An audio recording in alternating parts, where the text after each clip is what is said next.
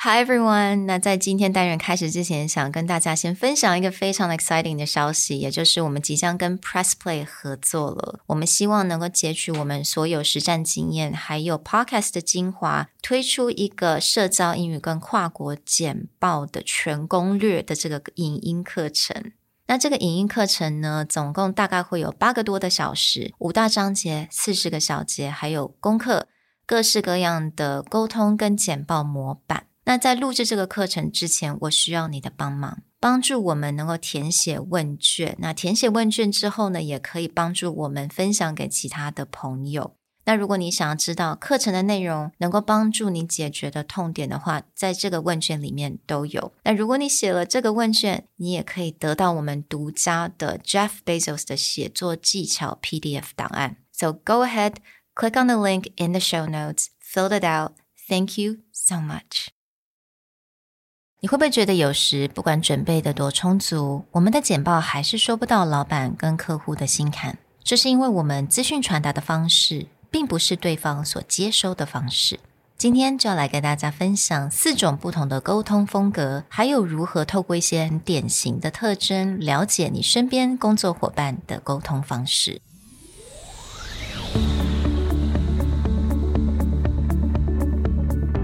Hello，欢迎来到 Executive Plus 主管与沟通力的 Podcast。I'm Sherry, an educator, certified coach, and style enthusiast. 我相信专业有效的沟通是语言跟逻辑的完美结合。And I'm Nick, a startup consultant, corporate trainer, and late night gaming junkie. I believe great communication requires the right mindset and solid frameworks. 我们希望带给大家职场英语的技能、跨文化沟通技巧与其他能帮助您成为出色领导者的工具。 Join us each week as we share our experience, research, and methodologies to take your communication and language skills from good to great.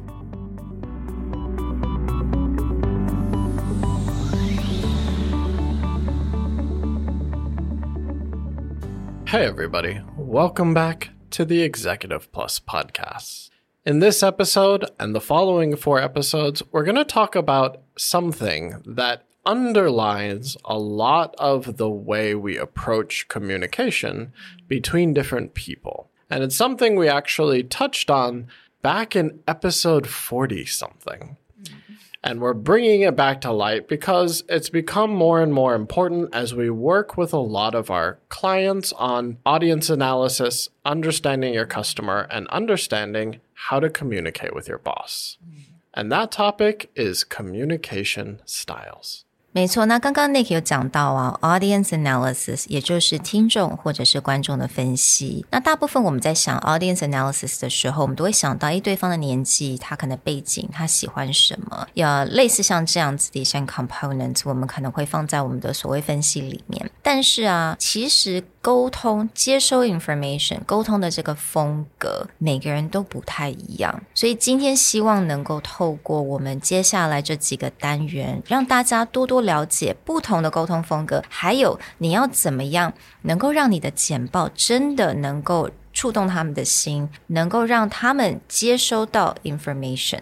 The foundation for everything that we'll talk about actually comes from a company back in the US called Tracom, who since the 1970s have been studying people's communication style and something they call versatility, which is your ability to adjust your communication to the way that your audience likes to receive information. And your ability to do that is called versatility. Now, we're not going to go deep into the assessment or on all the nuances of how this works, but we really want to overview the thought process behind this so that you can start identifying people's yeah. communication style. One of the most important parts of this type of assessment is this is not a personality test. Mm. Unlike a lot of things, say MBTI or DISC or Strength Finder, where it's about understanding your own personality, your own strengths, and an internal discussion, this is about observable behavior, your ability to see how other people act, how other people talk, what other people's body language is, and getting an understanding of the way they like to communicate and the way they like more importantly, to receive information. 那我觉得 social style 一个非常重要的一个部分，刚刚 Nick 有提过，也就是我们可以透过很多很典型的一些特征去了解我们身边的人，并不一定每个人都要透过这些 assessment，好像大家都要 do like a test，有点像 personality test 嘛。其实我们不需要，我们其实透过很多的观察，我们把眼睛放大，把耳朵打开，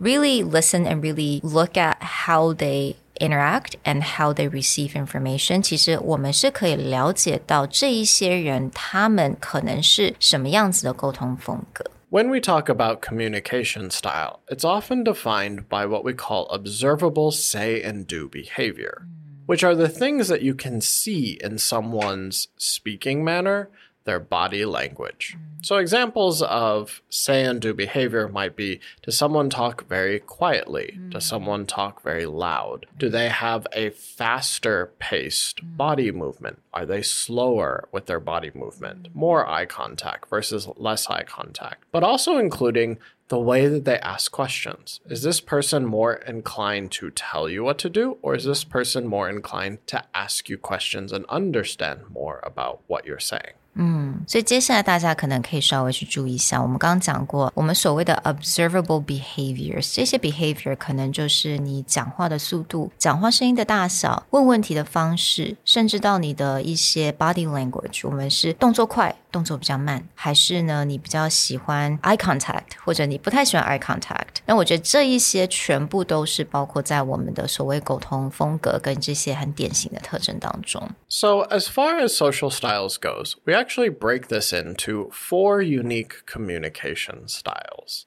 These communication styles are driver, analytical, amiable, and expressive.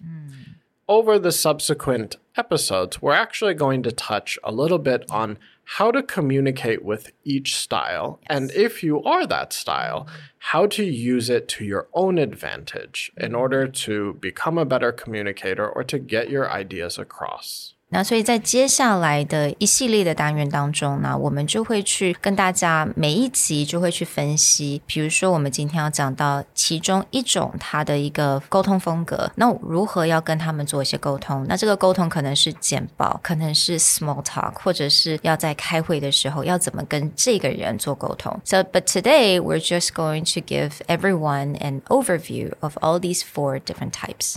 那刚刚 Nick 说了嘛，我们有四种，那我们就分成分析型，也就是 analytics；行动型，也就是 drivers；和蔼型 amiables and 表现型 expressive。 The way to understand each of these styles is we're looking at communication along two aspects. Where each of these styles come from is based on this. So, similar to if you listen to our episode on radical candor, most of these assessments sit on an XY plane, and you're at different varying levels of these different aspects based on your XY plane. For any charts or more information in this that you want to follow along, be sure to check out our show note. But for everyone else, this should be something that is relatively easy to understand as we describe it. The first aspect that we like to get into is the x axis aspect, which is what we call assertiveness. Assertiveness, as a way to break it down, is the difference between someone who is more tell oriented versus someone who is more ask oriented. So if you are high on assertiveness level, you have a communication style that is more tell oriented, whether it's explaining your ideas, explaining your feelings. It's more direct of what you want to say is given in a way that is told to people. Now, someone who is lower on assertiveness has a tendency to be more ask oriented. We all know those people in our lives that if we ask a question, we are more likely to get a question back, understanding more detail or wanting to know more before they answer the question.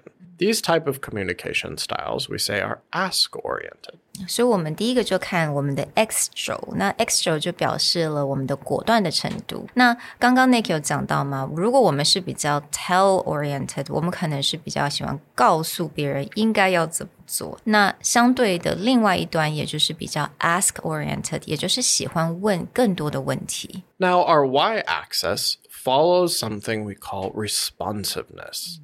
Responsiveness is related to the way that you show emotion. Now, everybody has emotions, but certain people are more likely to make their emotions clear or to operate showing their emotions. Mm-hmm. So, someone who has high responsiveness is usually more open with their emotions and they're more receptive to other people's emotions. Mm-hmm. People who are low on the responsiveness have a tendency to control their emotion. The way they speak, the way that they communicate happens to follow more of a logical path or a structured path rather than having their emotions fall into the way they discuss. 那接下来 Y 轴呢，也就是我们的感知的程度。那如果你的感知程度很强，代表就是说你比较 会秀出来你的 emotion，你的心情好坏，人家可能会比较容易的感受得到，或者呢，你可能也比较在乎人家的感受，你会一直去想要去了解大家的感受是怎么样。那另外一部分呢，你可能就是比较逻辑比较强，你比较会 control 这些感受、这些感觉，对你来讲比较没有那么的重要，它不是你的 priority。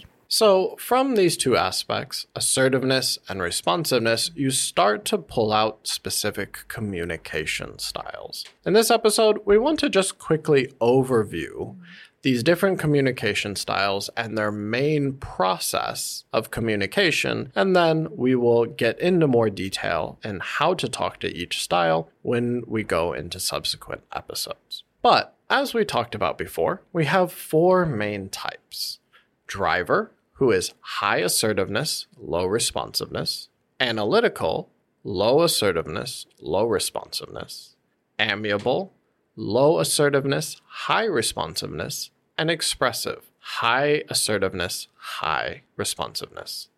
所以呢，我们第一个如果来讲到行动型 drivers，那 drivers 呢，它就是比较 tell orient，也就是他会跟人家讲你该怎么做。那他也是比较理性一点的人。那分析型的人，他也是理性的人，但是呢，他是比较会问问题的，他比较不会跟人家说你应该怎么做，而是他会问很多问题。那接下来和蔼型的人呢，和蔼型呢，他也是喜欢问人家问题，但是他在情感上面，他也蛮注意到。大家的情感，他身边的大家的 emotion。那接下来就是表现型，表现型就是什么地方都很强，他对于情感表达很强，还有他也比较会跟人家讲，也就是 tell oriented，告诉人家该怎么做。 Now, to give a quick understanding of each style and how we think of communication, let's preview a little bit about each of them so we can know where they're coming from and how they relate to other styles. The first style that I want to share with you is analytical. Analytical is someone who is low on assertiveness, they are ask oriented, and low on responsiveness. They are more controlled in their emotion. Now, the best way for you to picture an analytical in your office or in your life is the person who is constantly obsessed with finding more information, mm. asking as many questions as they can, observing the world, gathering data. You can also think of an analytical in terms of how a maybe three year old Right. views the world, where they're always going around asking questions why, observing what's going on. And if you ask them a question, they are less likely to give you a response. They are more likely to try and understand why you're asking that question. Yeah, we definitely have a lot of those in our world. 所以刚刚 Nick 有讲的，有点这种分析型的人，他有点像是三岁小孩子，他很喜欢问 why。 Why？就算你问他问题，他也会想问你说：“那你为什么要问那个问题？Why do you ask that question?” So, from my understanding, analytics are also someone that they don't tend to say a lot, right? 他话是相对的比较少一点的。 An analytical is definitely someone who is less likely to share in like a public situation, training, or an office meeting because analyticals thrive on information. Now, how does this survive with communication if this is not a person who's Yeah. talking a lot? Well, when this assessment comes out, the way that you look at an analytical is if they are given enough time. Mm. An analytical is always someone you can rely on to make very high quality decisions. Hmm Because this is a person who has spent their entire day or the entire meeting like asking questions, observing what other people are saying, and then sorting out and structuring in their head, like, oh, okay, how do we handle this situation? It's a very analytical trait.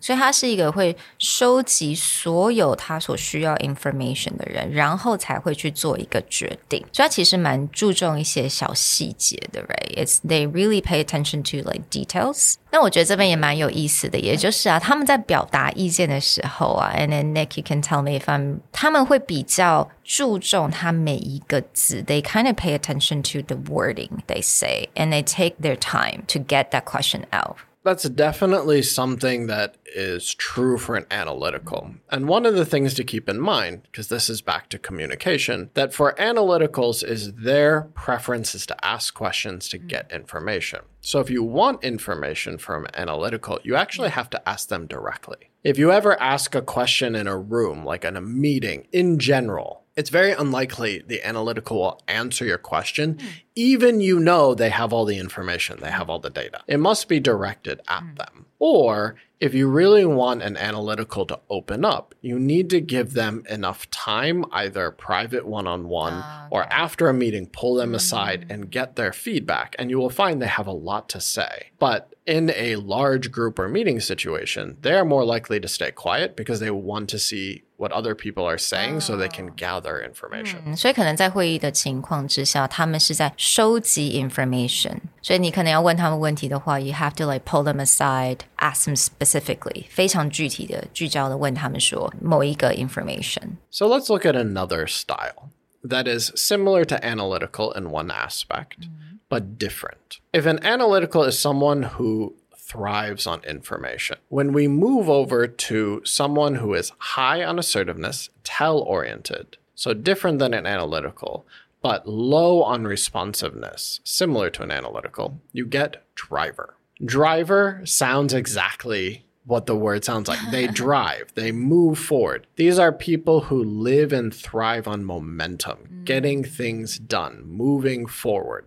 Now, what makes them similar to an analytical is that they like to gather information, they like to know the information, but they don't want all the information.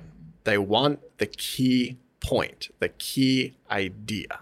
And all the rest of the information is not that important unless it contradicts or it creates a different sort of key idea. Mm-hmm. Now, because a driver is tell oriented, they're high on assertiveness, a driver is more likely to make a statement, or if they ask a question, it's not an open ended question. It's a very straightforward, what do you want to do? If you want to spot a driver, the most common thing a driver will ask you is, what's your point? 所以 drivers 也就是我们行动型，那就是像 drivers 也就是我们的司机了，right？The person who drives the car drives the vehicle。那他们呢，相同的，他们也是比较理性一点，但是他们就会比较会跟人家讲你该怎么做。所以他讲话的时候，他是比较强而有力的，并不一定是大声，而是强而有力，very assertive。那他们也需要 information，但是他们所需要的 information 反而是比较 key information，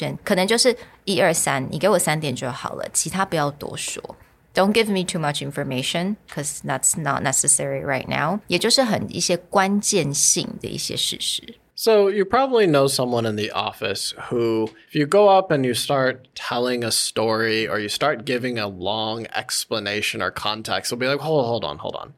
Just tell me what you want. What's the point of this? And then I'll decide whether I want to listen to this story or not. Right. Or in a meeting, they're like, okay, why are we here? What are we going to get done? And if no one can answer that question, then they're like, all right, I'm going to go. 所以我们来猜猜看谁是 drivers 咯。So of course it's our Nick。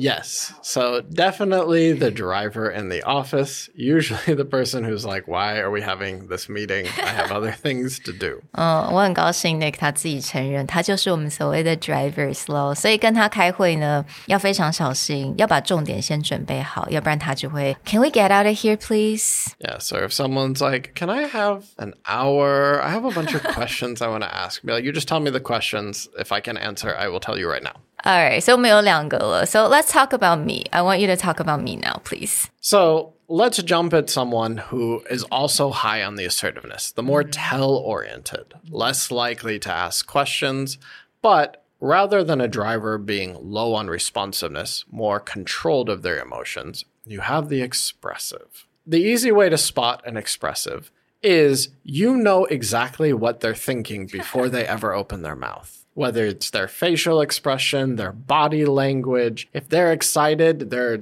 they just show it. They're like wiggling around like a puppy or they have that face of like, "Oh my gosh, I have something to tell you." But if they're upset, you also they're, you know, hunched down, walking around like the world has ended. Expressives are by far the easiest to spot from the outside because, in English, we say they wear their heart on their sleeve. 所以表现型的人，也就是他把所有的事情都表现在他外面了。So yes, I am. I am an expressive. 所以 expressive 的人呢，他就是比较强烈表达自己的理念啊。那很多东西就是他也蛮戏剧化的，因为为什么呢？我们的情绪就是放在外面，所以如果今天一天当中可能有四五种不同的情绪 的话，大家也都可以看得出来。But we're quite decisive, right? When we make a decision, it's really quickly, right? Similar to drivers, drivers and expressives make very fast decisions. But whereas a driver will make decisions based on like key information or logic that they have put together, an expressive will make more intuition or gut decisions. Like, I feel this is the right thing. This is like what I'm excited about. This is what we're going to do. That is an aspect of an expressive. Hmm. What can make an expressive a very good leader or a very good communicator is that of all the styles, expressives can be the most inspirational. Because when they're excited, they let everyone know they're excited. Like, we can do this, we can conquer, we can win. And they can bring up the energy of an entire room. But that also means the reverse is true. If an expressive is like, we're doomed, this will never work, I can't believe it, then they will be the most vocal about this as well. Nick 也其实常常讲说，有蛮多创业家 是 expressive，right？A lot of entrepreneurs are expressive，因为 expressive 的人，again，来我们把很多 emotion 表现在外面。当我们很很热爱一件事情的时候，我们就会把我们的 emotion，where 我们可以去激发人家这个 emotion。但我觉得他刚刚讲的也蛮好，就是当我们真的是觉得心情很不好的时候，如果这个时候我们是领导者，我们必须要讲一些 you know bad news 好了，可能我们不是一个最好的人，it shouldn't come from us。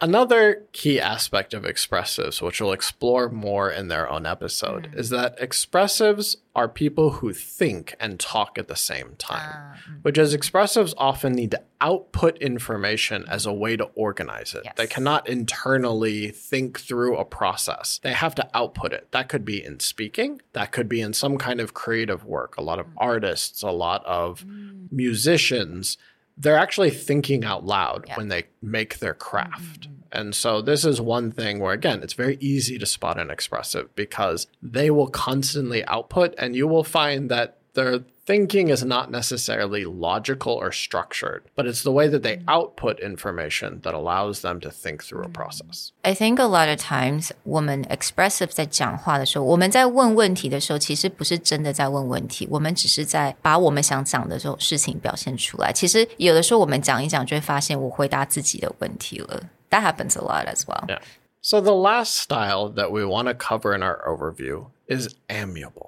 Amiables, like expressives, are high in responsiveness. They're more open with emotion. They're more clear on the way that they think. But they're low on assertiveness. They are not likely to tell you how they feel or what they think. Mm. They hold it into themselves. Now, what makes an amiable and interesting communicator or a good leader of a team is an amiable of all the styles is the only true team player. That doesn't mean other people cannot be on a team or they don't work well in a team, but everyone else, all our other communication styles, have a motivation to be on a team. Mm-hmm. So for a driver, it's they want to move forward, they need people to help them move forward. Mm-hmm. For an analytical, the more people you have, the more information you can gather and pick up. For expressives, the more people you have, the more people to listen to you talk. For an mm-hmm. amiable, amiables are there because they actually thrive on how other people are feeling, bringing the team together, working together with the team,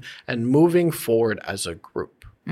So I think amiable, they're someone that, and a really interesting trait is that in a meeting, they're less likely to express their thoughts, right? 在团体中的时候，他们比较不爱去讲他们自己所想的一些事情。 So if you ask an amiable a question, what do you think? Hmm. They are more likely to give you an answer about what other people have said or the feeling of other people in the group. That doesn't mean they're like embarrassed of their own feelings, but it means Amiable's tendency is to care about the atmosphere and energy of the group. Is everyone in a good place? Is everyone excited about this project? And then if they see that like someone is not ready to do something or someone is not in the right place, they're the person who's going to go and have the discussion, help build up that person. So expressives can be very inspirational because they talk and they get everyone hyped up. But the person who's going to go and talk to each person and build that rapport, build that relationship of the group is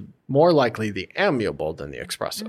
所以他们喜欢去征询别人的意见，所以他可能表达他意见的时候，已经是综合别人的一些 opinion 了，right? It's more about gathering how everyone's thinking and then also kind of combine them as their own opinion. So that concludes looking at our four general styles. In the next few episodes, we're going to dive in a little bit more about each style and how you communicate with each of them. Mm-hmm. Because what you'll find is when you look around the office, you will start to see signs of different styles. For the more high assertiveness, the tell oriented style, noticing who has a tendency to give orders, not yell or be loud, but it's they give orders. Their way of talking is a little more fast paced, their way of thinking is a little more structured, versus people who in a meeting have a lot to contribute, but they don't have a tendency to speak up they're thinking, they're processing, and they're either processing the information or they're processing how is the group handling this situation. So rather than assuming that, oh, they're quiet, they don't have any thoughts, but actually finding opportunities for them to talk. And we really want to dive in. How do you talk to each style? And if you identify with a style, how to better understand your strengths and how to use them when talking to other people. Hmm. 所以在接下来的单元当中呢，我们就会来依照每一个不一样的沟通风格，我们就会来 combine 有很多各式各样的 information。For example, designing presentations，我们要怎么样去设计简报啊？还有我们要怎么来安排各种不同的桥段。 Be sure to join us for the next four episodes as we dive into each style. Of course, check out all of our show notes. We're going to have the charts, the different style information there so you can get an overview and prepare yourself for our next few episodes. We'll talk to you guys next time. Bye. Bye. The Executive Plus podcast is a Presentality Group production, produced and hosted by Sherry Fang and Nick Howard. You can search us on Facebook, 主管英文 Executive Plus.